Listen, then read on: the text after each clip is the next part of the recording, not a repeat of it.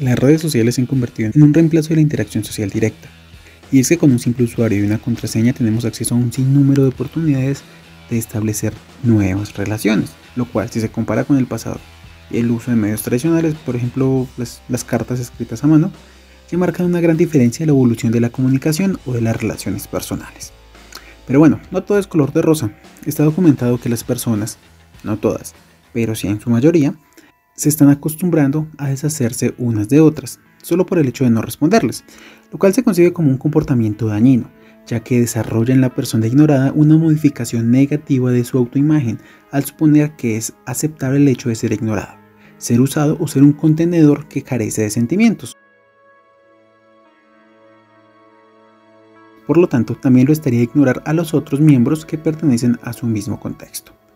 Sin embargo, esta crítica no solo parte desde la perspectiva de la persona ignorada, hacia ella misma o respecto a los demás, también se genera desde su propia sociedad, la cual juzgará la finalización de estas relaciones como algo predecible, pues ve con normalidad que uno de los dos integrantes la culmine, teniendo en consideración que, desde el inicio, es una unión que se desarrolló de manera insegura con la pareja incorrecta.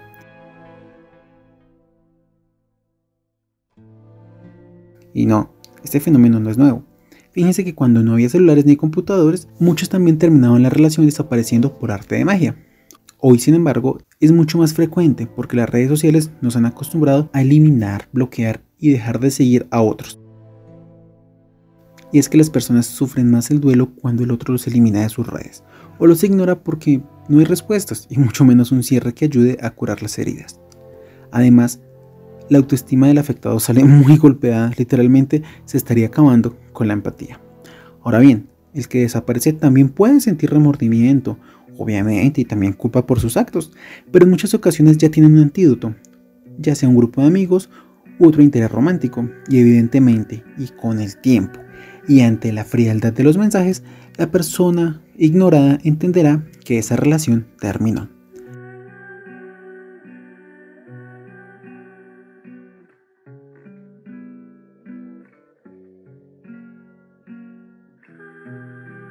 Así que mientras uno de los involucrados está al borde del desespero y cuestiona cada una de las conductas y o palabras dichas, la otra parte está disfrutando de la vida, compartiendo con nuevas personas y probablemente repudiando la existencia de la persona que ha dejado en el olvido. Pero lo peor de esto no es que uno lo dejen en el olvido. Lo que más jode es que no sueltan. Las personas van y vuelven, destruyen todo y siempre se presentan como las víctimas, porque se sienten solas y no tienen a quién más acudir. Porque no quieren perder a alguien tan bueno. Porque es mejor tener a alguien en la banca, por si el plan A, B, C y D llega a fallar. Porque finalmente uno termina siendo el segundo plato.